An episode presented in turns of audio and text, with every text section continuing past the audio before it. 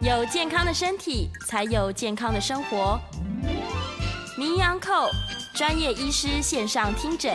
让你与健康零距离。各位听众朋友，大家早安，欢迎来到 FM 九八点一九八新闻台。你现在所收听的节目是星期一到星期五早上十一点播出的《名医央叩》，我是主持人要李诗诗。今天我们的节目呢，一样在九八新闻台的 YouTube 频道直播中，欢迎大家可以来到我们的这个 YouTube 的直播现场哦。同时，欢迎各位在聊天室留下你的讯息，跟我们做及时的互动。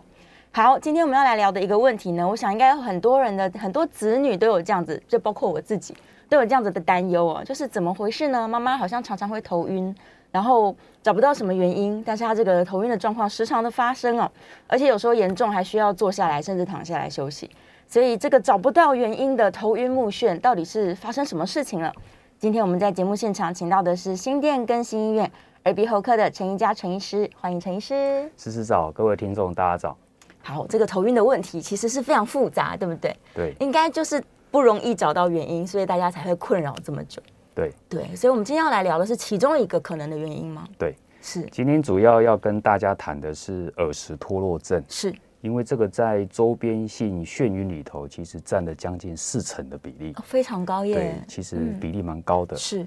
而且它也蛮大家熟识的一个疾病，所以嗯，大家有时候来看诊，对。第一个就会先。先问医师说：“医生，我是不是得了耳石 脱哦，落我是症不是？耳石掉出来这样？ 对，就是会马上就是开场白就问医生说：我是不是是这个病？然后是不哦是要复位？对对，，这个当然民众最想嗯要知道的问题。是是是。所以耳石脱落症它到底是什么状况？就我耳朵里面难道产生了结石，它掉出来了吗？ OK，、嗯所以我们在讲耳石脱落之前，先给大家看一张图卡。嗯，今天我们整个节目大概就只会有一张图卡。是那这张图卡其实就是告诉各位听众，我们耳石其实它是一个像小沙子一样的构造，嗯非常小。那它的位置就是在我们的内耳里头，哦是内耳里头半规管的底部。半规管底嗯部半规管，我们以前学过，我们人的内耳里头管平衡的有一个叫三瓣规管嗯三。半规管那三瓣规管它其实是有三个不同的角度，哦，互相垂直，是就是有个叫做后半规管、对，水平半规管嗯，跟一个前或者叫做上半上半规管。是那耳石的位置其实就是在这个上半规管的底部，基部嗯在椭圆椭圆囊的位置，对，在椭圆囊的位哦置。是所以它有点像小沙子的构造。嗯，它本来就是我们人体负责平衡的一个器官，是但是如果它调离原本的位置之后，就会让病人感觉有天旋地转的头晕。哦，所以先让各位听众了解一下耳石它的位置在哪里。是，所以很多人会不知道耳石到底在哪里，其实它在内耳。嗯内耳，换句话说，我们图卡上面看到的那个是一个外耳道，对，靠近耳膜，耳膜里头叫做中耳腔。是那中耳腔再往里头走，就是骨头的里面，这个地方叫内耳。嗯是那内耳其实管了两个部分，一个是听觉，听觉，一个是平衡觉。嗯，对，所以大家先先对内耳管平衡，还有这个耳石的位置，先有个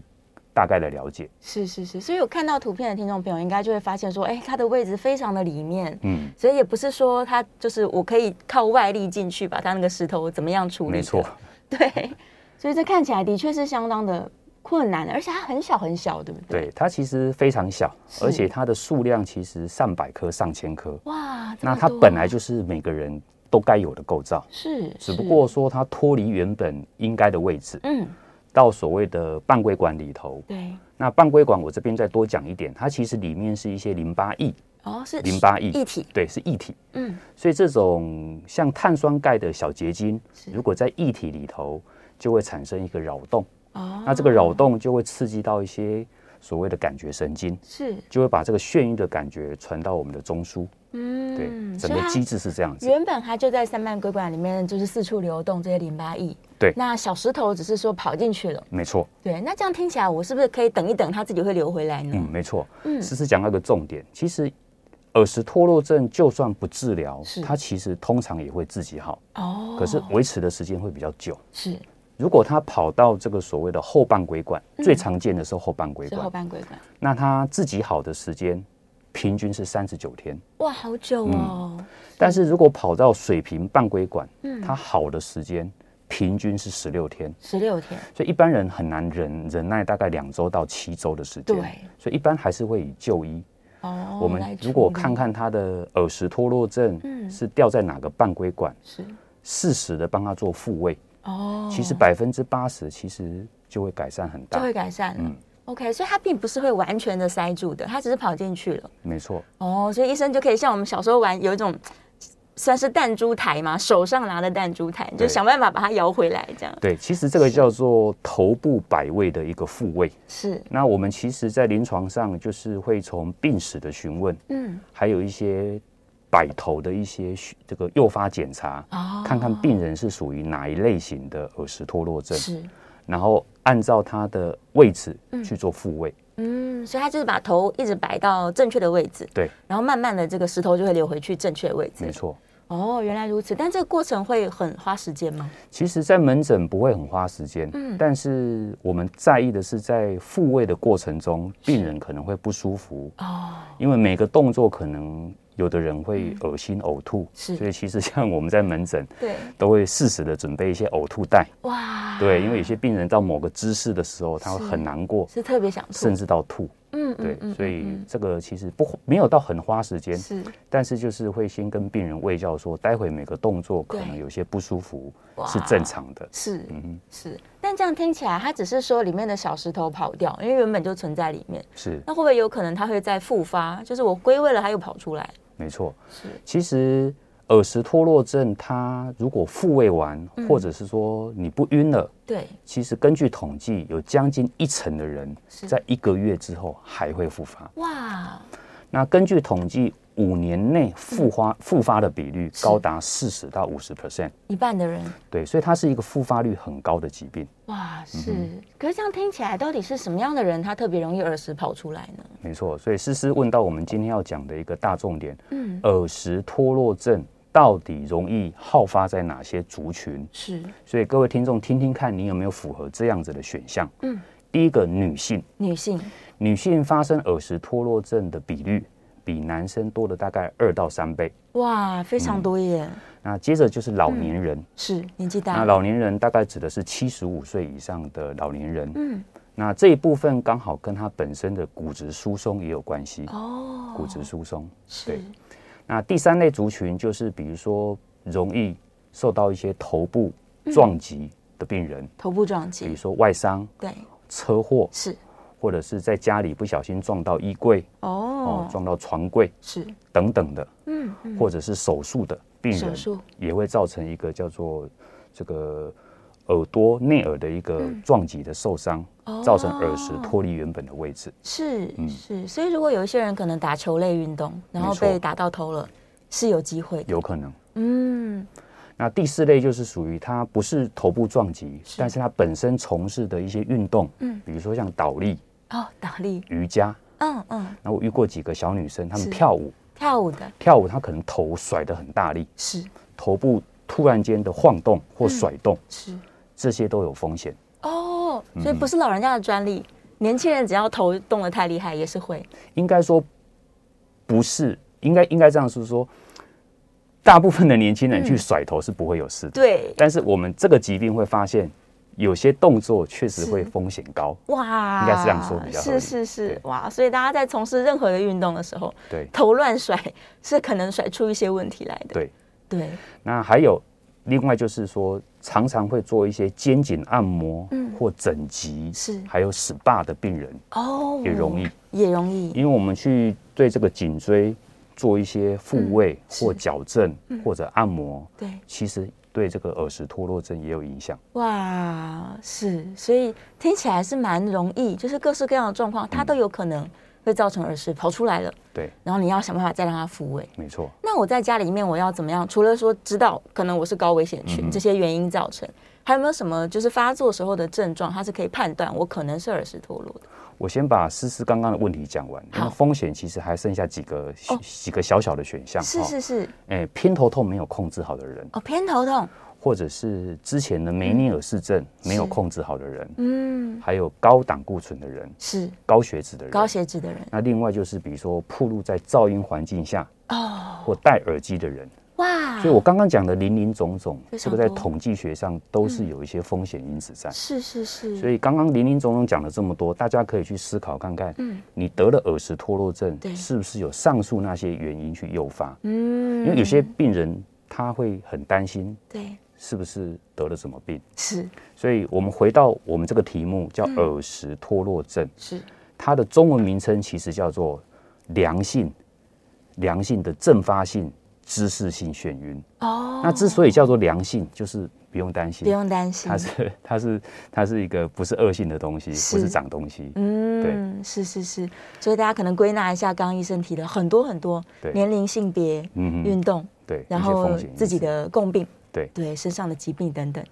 哇，我不知道原来戴耳机也会造成这件事情。诶，应该是说耳机铺路的时间不要太是久。哦嗯，因为我之前在我们节目也有提过耳鸣这个主题。对，那耳机其实一天不要戴超过一小时，哦这样子对我们耳朵的细胞比较不会造成长时间的受伤。是、嗯哦。如果相比起来，耳机跟呃喇叭，嗯哼这哪哪一个对我们耳朵是比较有伤害的？其实重点是在于大小声音量跟使用的这个长度。哦，如果你耳机只是三五分钟戴一下，那是嗯其实还好。没问但题，重点是我遇过一个最严重的病人，对他是戴着耳机 睡觉，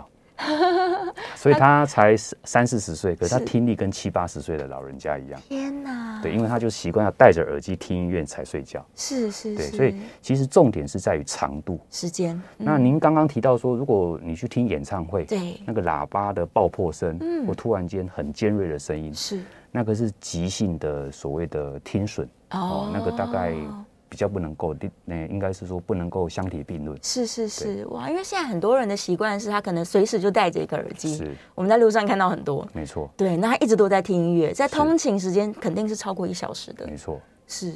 所以这些人可能要换一个方式听音乐。对，其实因为现在科技发达了对，三 C 产品也多，嗯所以我们在做捷运或在路上看到很多人都戴着蓝牙耳机。对，其实刚开始绝对没有感觉，是嗯那这个噪音性听损这个疾病很特别，它通常在十到十五年之后，嗯才会表现出来。哦，所以你可能，比如说您现在二十五岁的话，是嗯那你戴耳机听音乐，是你到四十岁之前，你会觉得没有感觉。没问题。有些听都很好，我没有受伤啊。对，可是也许到了四十五岁、五十五岁，你的听就开始变成哇较差慢慢下降对，了。那你就会想说，哎、为什么我听力跟平常人比起来比较差？是对，哇那你的原因就是之前耳朵受伤过了。就是因为呃过度使用耳朵对。是是是，哇！所以大家这个虽然戴耳机很帅，嗯， 但是可能还是要小心。对，它这个跟就会有人问说，那我跟选择我这种耳罩式的还是入耳式的有没有什么差别？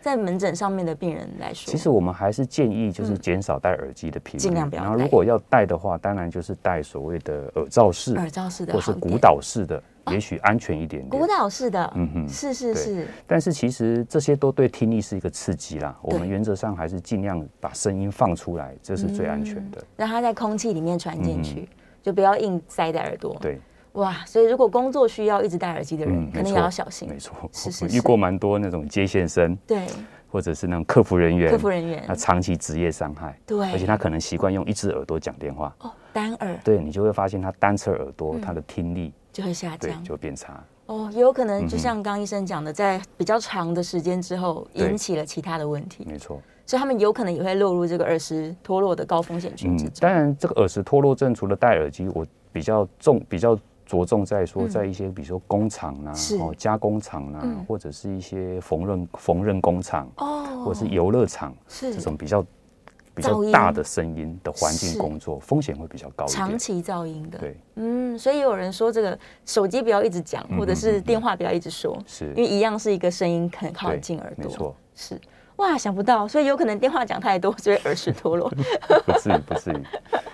是，所以各式各样的原因都可能有，大家可能先自己判断一下。对，对，但是基本上不用太紧张，它对还是一个比较良性的问题。没错，是。那我们刚刚第二个问题就提到说，他要怎么自我判断症状说，对我到底是不是耳石脱落症？其实其实很多民众都自己自我诊断，是都蛮厉害的。比嗯如说躺下去、对，起身、嗯，翻身、对，转身、侧身，是或者半夜起来上洗手间的那一刹那，哦，突然有一个天旋地转的头晕，是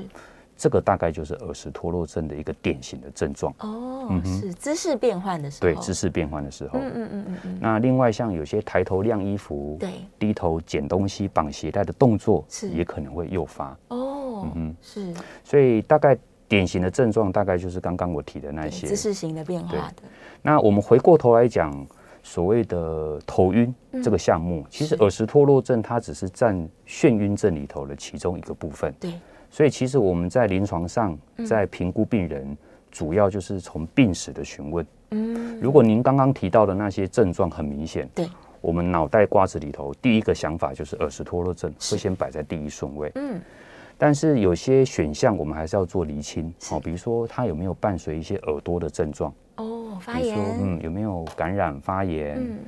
然后有没有伴随听力变差，哦或者是耳鸣是、耳朵闷胀不舒服？嗯，因为如果典型的耳石脱落症，它其实不会有太多耳朵听力的症状，是，也不会有耳鸣的症状才对。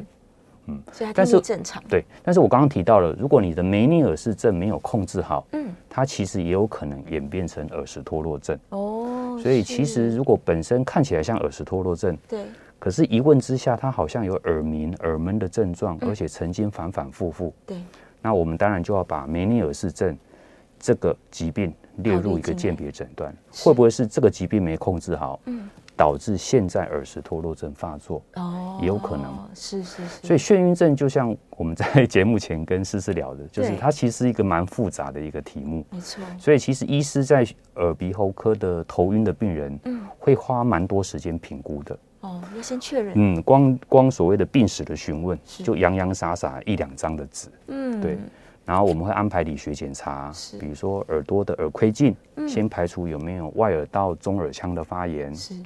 那再来就是先做一些简单的理学检查，哦，比如说前庭功能的测试嗯哦，等等的。是，然后有的医师会比较小心、比较谨慎，会安排一个叫做内耳的功能检查。内耳功能检查，内耳就是刚刚我们一第一张的图卡，它对提到了，就是所谓的听觉，还有一些平衡觉的检查，是，去厘清说他现在的眩晕症到底是在整个内耳功能的哪嗯一部分受到影响。哦，是，所以他也会去检测他的听力有没有正对，常，听力是其中一项。是是没错是，所以用功能性的去检查，他没办法进去看，只好对用这个检测我们的叫做生理学的检查，是电生理的检检检查。嗯所以我刚刚讲过，内耳它是在骨头空腔里面，对哦，骨头里面在，骨头所以我们很难去看到，嗯也很难去手术去进入到那个那么深的地方。嗯所以我们会用一些内耳平衡功能检查，是去看看病人的反应跟刺激的回馈。嗯是是是，因为它结构也很小，对，所以不像其他问题可能超音波啊等等没的错可以做确没认，错。是，所以的确在门诊他要鉴别出来也是需要花一些比较长的没时错间。那假如说他自己在家里认为说啊，我可能就是脱落症，嗯他可以自己转一转，然后复位吗？确实，有些医师会教病人在家里自己做复位。对但是我在想，一定是属于你有来诊断过，嗯，而且症状跟上次几乎一样，哦，那也有经由医师正确的教导，是，这样子我们会比较放心。嗯嗯，因为就如同一开始我讲的，我们在门诊如果帮病人做耳石脱落症的复位术，是有些角度或者有些姿势，病人其实会晕到吐，对，那或者有些动作，整个人会有点像是失落感。哇，就是好像空间，然后整个跌下去的跌落感，对，所以他需要赶紧抱个人。是，所以我们会建议说，如果在家里要做的话，最好旁边有人可以嗯哦帮忙免或得搀跌扶倒或者看一下。是是对是是，哇，而且很可能会想要呕吐。对，没错。是，那那个复位症它是需要平躺在一个地方进嗯，行、通常我们会在一张治疗床上。是对，那如果家里的床嗯原则上不要太软哦对嗯或者也蛮空间也够，其实都可以去做到这些复位的，是是不难是不难嗯，但是前提还是要经过医生诊断。嗯对，不要自己上网看一下就对随便尝试。因为就很简单。嗯耳石脱落症，我们第一个就是你要先知道是右边还是左边，对对不对？哪一边掉下来呢？那第二个就是刚刚我们第一张图卡，嗯我们的半规管又分成这个所谓的后半规管，对，然后水平半规管是跟前前半规管前半或者叫做规管上半规管，是，所以我们要看看耳石掉在哪一个对地方，呀，我们才去做它适合的复位数。是是是，所以他万一其实不知道，然后自己乱做，可能会更严重。可以有对可有不对时候会更严重。哇天没错哪！他这个最严重的时候，有没有可能是晕到他没办法出门的？哎、其实有的病人因为他不知道是耳石脱落症，哦所以他就一直好像头要去摆在一个适当的位置，嗯那这样子反而会适得其反。哇，所以其实耳石脱落症，其实我刚刚讲过，其实嗯大部分都可能会自己好，是所以其实你就固定一个姿势，然后把动作放慢、嗯对放徐，其实大部分都不会。晕晕成得很不久得了，那刚刚思思提到的第二个问题，就是它症状除了诱发之外，它有个特色，嗯就是它天旋地转的头晕，通常不会超过一分钟。哦，忍耐一下，它可能大概十秒、二十秒一下是就过了，哦，是，对那所以还好这个就是很典型的耳石脱落症，是是是，所以可以自己评估一下。嗯没错然后就算在家乱尝试复位症，那个很痛苦，也 是一分钟就会过去了。是是，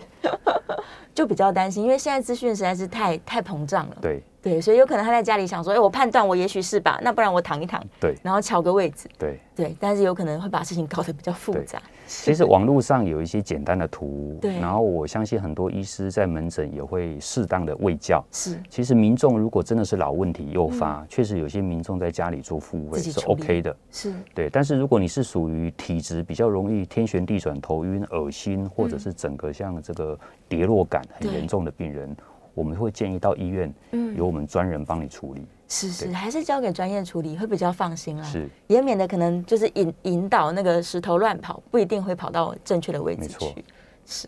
好了，在这段节目当中，我们聊了非常多关于耳石脱落症哦，陈医师很详细的解释给大家听了。那我们在线上呢，已经有一些问题了，可能很多人对于这个耳朵的使用，他没有这么注意。然后像刚刚提到的，造成耳石脱落症的问题，其实各式各样啊、年龄也有关系，性别也有关系，你使用耳朵的习惯也有关系。所以大家如果有相关的这个问题的话呢，也欢迎来到我们的聊天室来做提问。等一下我们在广告之后回来，就会开始来回答我们线上的问题。那同时我们也是可以开放 coin 的、哦、，coin 专线是零二八三六九三三九八零二八三六九三三九八。如果你也有相关的耳石问题或是眩晕的一些困扰的话，欢迎进线来跟我们一起来讨论。好，我们稍微休息一下，广告之后马上回来。欢迎回到 FM 九八点一九八新闻台，你现在所收听的节目是《名医央叩》，我是主持人药理诗诗。我们今天在节目中请到的来宾是新店更新医院耳鼻喉科的陈一家陈医师，再次欢迎陈医师。各位听众，大家早。好，我们回来继续来聊这个晕眩的问题哦。关于耳石脱落症，今天主要是在聊耳石脱落症。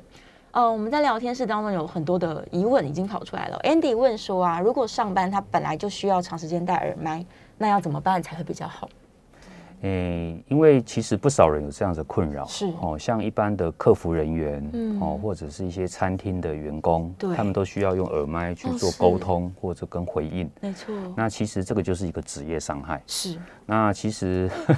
其实没有比较好的方法，没有因为你比的较好工作需求就是需要。对。嗯那我们只能希望说，在下班之后就尽尽量减少戴耳机的频率，哦，然后在上班时间原则上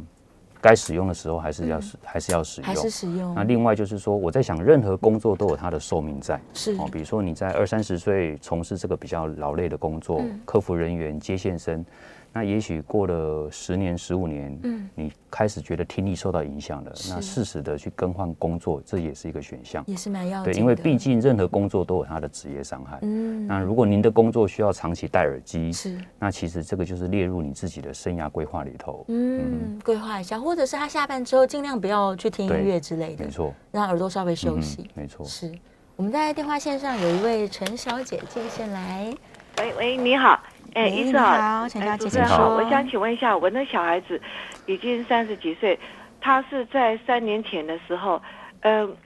因为我不晓得这个是不是需是不是要看耳鼻喉科，他脖子后面脖子后面有一有一块有一块有点像像大拇指这样子，也不痛，也不痛也不痛，那那有一点也也不痛，而、比嗯，那个是那个是会不会危险啊？你是那个说它凸出来一块吗？对对对，在凸耳朵出的后凸面凸出来一块，一凸出来一块，呃，当下按的时候会有点痛痛的，嗯，现在慢慢好像比较不痛。是那这个是这个怎么会引起这样？跟耳鼻喉科有没有关系？哦，但是他没有其他的症状，对不对？没，呃目前没有。可是他会熬夜啊那一些的。哦，嗯是是是，那我我 我我妈妈，我这当妈妈的蛮担心，她又没是时间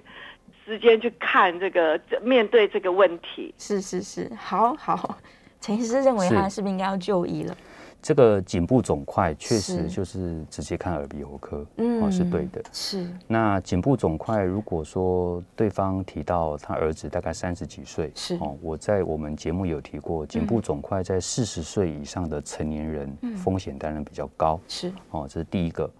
那第二个就是它的位置是在比较颈部后方，那其实比较不用那么担心。嗯是嗯哦，我在节目中我们有讲过，在胸锁乳突肌的前缘或者附近是比较危险的。对，如果在后方，通常有几个可能，第一个就是脂肪瘤，嗯哦，嗯那第二个就是刚刚妈妈提到的，就是说前阵子会痛，现在好像好一点，是，那就是有可能是淋巴结的发炎。嗯，那年轻人也许跟熬夜、晚睡或者是是饮食、烟酒会有关系。嗯嗯，那如果妈妈还是担心，可能请儿子有空到耳鼻喉科再就诊看一下，是因为其实年纪，你如果年龄已经接近四十岁，然后本身有一些烟酒的病史，嗯或者是本身又是熬夜啦，那我们可能耳鼻喉科的一些黏膜的部分，先看看有没有一些病变的转移，哦，然后我会适时的看一下它的位置是不是我不担心的位置。是那甚至如果觉得那个肿瘤的大小摸起来超过一公分，嗯，我们甚至也会安排一个颈部超音波的检查，是，对，是所以其实都有一个顺序在的，嗯所以不用太担心，嗯对，听起来应该是还好。是是是，对，但是还是请他尽快去就医会比较好些。好，再来电话线上有一位林先生，林先生请说。医生你好，嗯你好，，我儿子四十多岁了，他每天要戴耳塞，耳塞才能睡觉哦，哦，嗯，会不会引起其他并发症啊、会会会不会耳熟复位，呃，异味？还有他经常按摩，对对他的身体有没有 受影响？第二，我老妈九十九岁了，嗯，她耳朵很重听，跟那个呃耳石异异味有没有关系？我们要如何处理？谢谢医生。好，谢谢林先生。我想第一个问题就是是戴耳塞睡觉，嗯其实戴耳塞对睡觉其实对头晕、听力都不会有影响。是因为我在想，很多人戴耳塞睡觉是因为可能附近的环境比较吵，太吵了，对，，或者是他比较敏感，嗯，比较难入睡，他是需要一个比较安静的环境，嗯，这个绝对没有影响。是但是戴耳塞睡觉可能会有个小小的问题，嗯因为耳塞可能要常常换，哦，因为耳塞塞久了，耳朵会容易干燥，是，会容易有一些痒，嗯就，湿疹的变化。是，然后耳塞因为它是那个有点像是那种海绵的成分在，对，所以时间久了会有一些异味，嗯，所以可能还是要定期的更换。是要保护一下外耳道。是对，然后那妈妈的重听，哦，哎，刚刚还有第二个问题，哦是是按摩哎按摩。对，其实按摩，其实我刚刚提到，如果您是做肩颈按摩，嗯甚至到整脊这么严重的，也不是严重，这种整脊比较剧烈性的一个复位的话，嗯是其实我们不是那么建议。嗯，哦，嗯，那所以适当的或者是比较轻微的，我们还是可以接受。但是如果比较剧烈的按摩，然后嗯病人开始你觉得按摩的过程中很不舒服，有疼痛感，其实都不要太过于激烈的尝试。嗯，是是是，所以按摩的选择，是对，这也是一个重点。对，是，然后他刚刚问到说，妈妈的妈妈部的分重听，对，诶，刚刚提到耳石脱落症哈是，它其实典型的耳石脱落症是不会影响听力的，嗯，因为耳石脱落症刚刚我们在第一张图卡有提到，是它其实是在这个三瓣规管下面的这个椭圆囊里头的碳酸钙结晶掉掉落，嗯，所以这个位置是属于平衡器官，嗯嗯，啊跟耳刮、耳刮耳刮的这个听觉其实是不不相同，比较没有不相关同系的，那而且如果妈妈的重听是双侧的，嗯那其实大概八九十岁老人家，我们叫做老年性的听损，是，这个在耳鼻喉科的一些听力检查都看得出端倪，嗯，所以倒是不太像是耳石脱落症复发的高危险群。嗯是是是，但是妈妈因为年纪大了，又是女生，嗯，那骨质疏松是一个风险，嗯所以可能要注意一下骨质密度哦，可能多多晒晒太阳，嗯补充一些维生素 D，、是，对它预防耳石脱落症会有帮助。嗯，好，谢谢。接下来电话线上还有一位张小姐，张小姐请说。喂，喂，你好我，想我想请问医生哈，是因为我从去年十月被诊断是嗯、呃左耳耳石脱落，那那个时候就是刚开始会整个大旋转，嗯可是我没有到吐的地步，就是很旋转的时候我就会躺下来就好了。那可是这种旋转的让我走路会不稳，然后有去医院看过三次医生的物理治疗，就在那个床上这样整，呃左右这样上下这样，老帮我复复检。可是最后做了三次，医生说，呃就这样子了，不用再来了。可他说会慢慢好，可是我现在已经十个月，那只是没有那么旋转的这么大，可是我不小心，医生说我左耳要永远朝朝天。然后我就我不敢睡左边，也不敢往左边这样子看，然后就是他说动作要慢，可是我我我现在的痛苦是说，我常常早上起来，我不小心转到左边，我就会又会旋转，就是会旋转这样，然后可是我赶快闭上眼睛就好了，可是这种症状已经十个月，我觉得没有好转，我说是不是都不会好了？是是是，我想请问医嗯生，好，谢谢。我想耳石脱落症这位听众讲得很详细哦是，大概就是一些典型的症状，还有医生也在门诊或者在这个治疗那边帮他做了三次的复位。是那重点是在于十多月来好像好好坏坏、嗯对一直没有完全的改善。是，那其实就像我在节目中刚刚提到的，嗯其实眩晕症，其实在耳鼻喉科的临床门诊，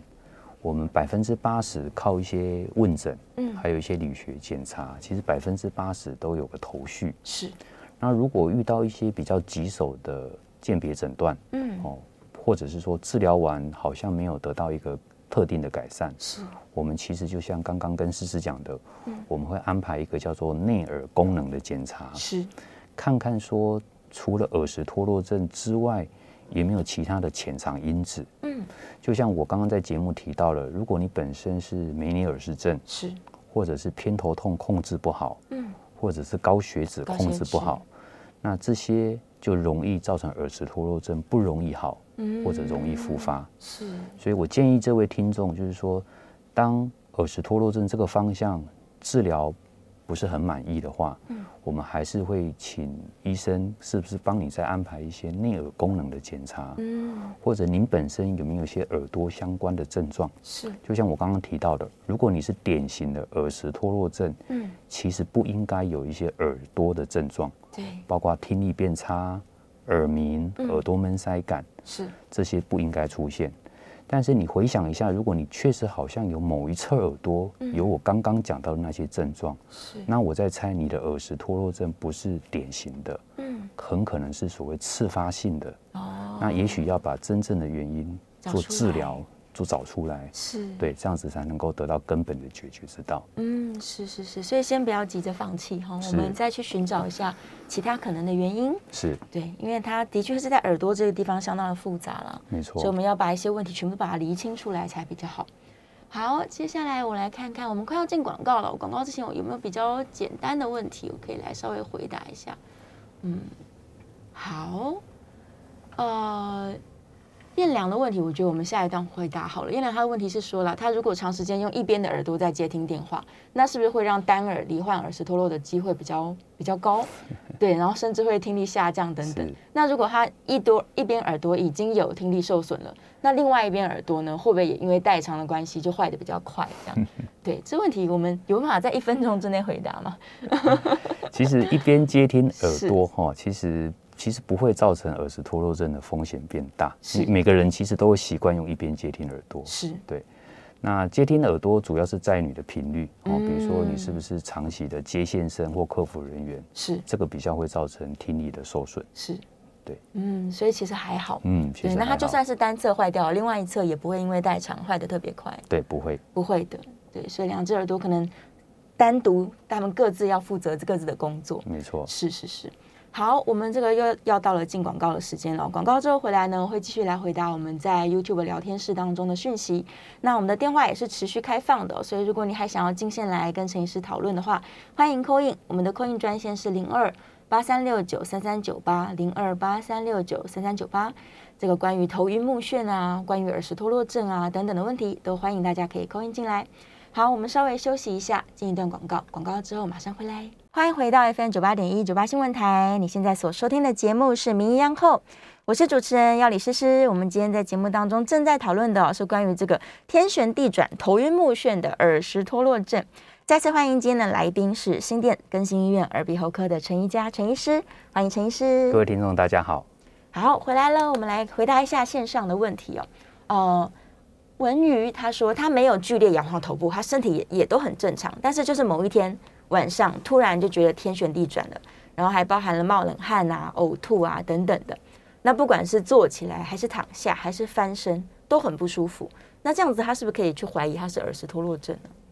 其实如果按照这位听众嗯他的叙述，我第一个想的除了耳石脱落症之外，是我可能还会担心另外一个疾病，嗯叫做前庭神经炎啊发炎的炎。是因为我刚刚提到说，耳石脱落症其实它维持的时间不会超过一分钟。是很短，你如果坐着不动，或者躺着不动，其实那一分钟之内就会过去的。嗯，但是如果您的天旋地转的头晕，是晕到呕吐、恶心、冒冷汗，甚至没有办法走路，维持的时间超过好几分钟，甚至好几小时。嗯，那有一个通常是病毒感染导致的，叫做前庭神经发炎，哦，这个晕就晕的时间会久了一点比。较长，嗯，是是，所以建议他还是要去耳鼻喉科，对不对？是的，对我们刚刚在广告有提到，很多人突然晕起来，他是去急诊做处理，没错。但是离开急诊之后，还是要去耳鼻喉科的。对，是因为其实晕晕眩的病人其实主要有三个来源哈是第一个就是他很急性的发作，嗯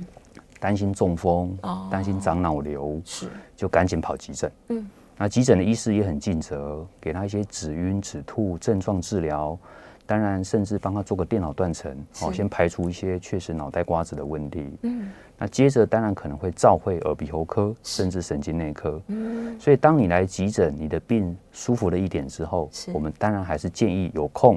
要回到耳鼻喉科或神经内科的门诊，嗯去找一下头晕或晕眩的原因。是是是，还是要仔细去把问题找出来才行。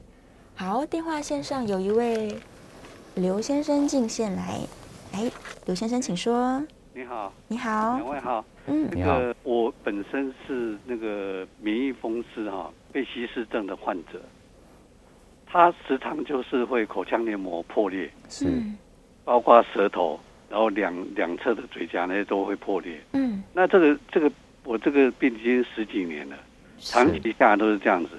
那最近我就就去检查那个耳鼻喉科去检查，他说啊有那个白斑的现象。是嗯，那我就担心，因为之前我就比较担心说，长期发炎来讲，反复发炎哈、哦，是不是会造成癌化的现象？哦是那现在医生跟我讲说，那个有白斑，那白斑他说，我问他说处理的方式，他说做切片，然后用镭射把白斑打掉嗯是哦。那这种这种的治疗方式是这样子是正确的吗？嗯，OK，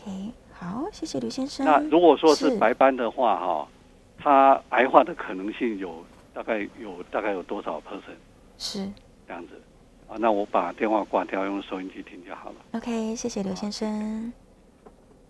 所以刘先生本身有所谓的自体免疫疾病，是嗯那口腔黏膜出现白斑，我的经验其实不见得是白斑，是有一种疾病它是好发在自体免疫病人的身上，嗯叫做扁平苔藓哦哦，扁平苔藓。是那扁平苔藓其实长的样子，它比较像网状的白斑，嗯哦，它像网子一样的。是那它确实造成口腔癌的比率是有的，嗯哦，嗯可能两 percent 到五 percent，是哦，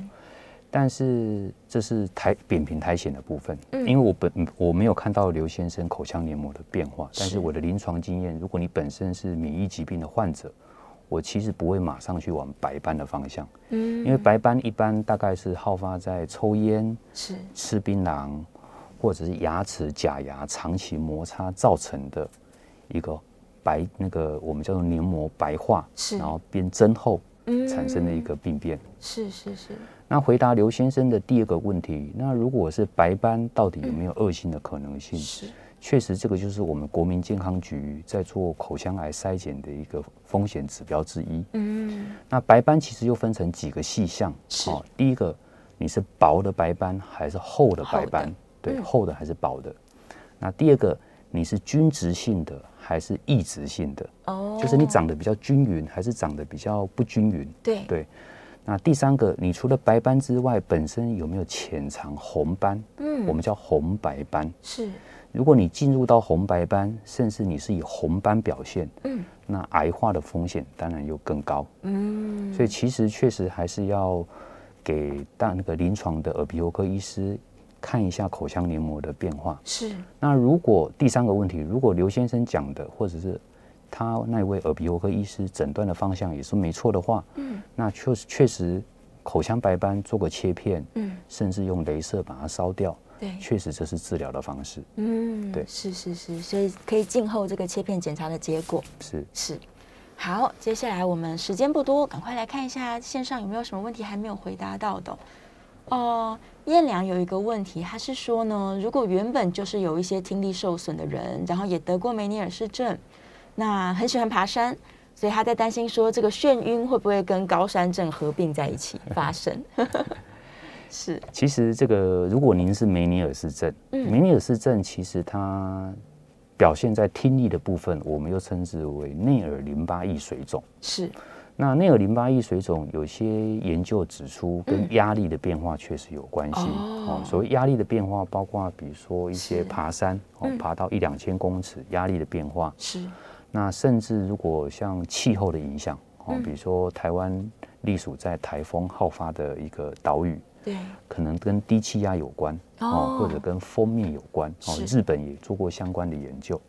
所以确实跟气候、天气、压力，嗯这些都有关。是，所以刚刚提到说，它本身如果是梅尼尔氏症，嗯，除了梅尼尔氏症，我会有几个叮咛然、啊、后比如说水分要够啊对，不要吃太咸，嗯，避免一些咖啡因的食物啊然后是减少奶制品的摄取，嗯，不要熬夜。表演那。另外就是可能要注意压力的变化，嗯，所以确实爬山是其中一个有点这个，因诶、不不要是爬到非常对，高不，不是主主因，因为哦对爬山绝对是循序渐进的是，它不像台风一来就是一个嗯低气压，嗯对不对？我们一般是一零一三毫巴，对但是台风一来可能是九百多毫巴，那压力是突然间降低的，是所以爬山是不至于啦。但是嗯还我好只是提醒说，那个压力的梯度慢慢嗯减少，其实是哎慢慢增加，其实还可以应，该是可以接受还的，可以是哦。虽然有没有可能他坐飞机也会比较不舒服？对 压力的变化，对嗯那个可能又提到另外一个主题，就耳对咽管功能的问题。是是是，我们可以下次来讨论。是好，然后在线上也有人在问说，他说吃维他命 B 是不是可以改善眩晕？那他自己觉得好像有一点帮助，对。那他自己感觉他有可能是耳石脱落症，然后他就吃维他命 B 来做治疗，这样是可以的吗？其实可以，因为我嗯们在门诊啊，是其实给病人吃一些口服药里头，嗯其实几乎都包括维他命 B。哦，是那维他命 B 我们会建议吃到一些比较高的剂量，是，哦，因为 B one 啊、B 六、B 十二，嗯因为维他命 B 它其实可以帮助这些神经的新陈代谢，是。还有它的活化，这嗯些都会有帮助的。哦，所以是可以的啦，补是充一些绝对没有问题，记得多喝水就是了。对，是。然后最后一分钟，燕良是说啦，他说如果有一只耳朵已经听力受损，另外一只耳朵会不会就是因为代偿导致呢？他不知道这个右边的耳朵可能左边坏掉了，他不知道右边哦我也懂坏他的掉意。思。是是是，其实有可能，因为有的人他其实听力受损到一个地步，他才会来就医。嗯啊，他可能某一只耳朵听力逐渐在变差，但是他是不以为意。嗯嗯嗯，所以其实可以到耳鼻喉科，如果你本身的工作是在风险比较高的，其实是定期的做听力检查是一个保是障，嗯需要的，是一个保障。对对对，没错，我也是因为每年健检，我才发现说，哦，左右耳的确听力有一点点不同了。是是，所以如果可以提早发现，提早提早开始保护它，是，可能是唯一的办法。对听力受损是不可逆的，对不对？嗯，如果你是神经感应性听力损失是不可逆的，是不可逆的，对发炎性的可能可以解决问题。是是我们最后大概不到三十秒的时间，这个陈医师有没有什么事情要跟大家交代？关于这个今天的主题，耳朵对， 耳石脱落症其实民众不用太担心，是它绝对是良性的，是，但是确实容易复发。嗯，然后如果你反反复复一直没有好，我再请医院医疗院所有一些详细的内耳功能检查，嗯是会彻底的帮你找出病因，嗯这样子才能够对症下药。是是，希望大家都可以远离这个疾病啊！我们下次见，拜是拜，拜。拜。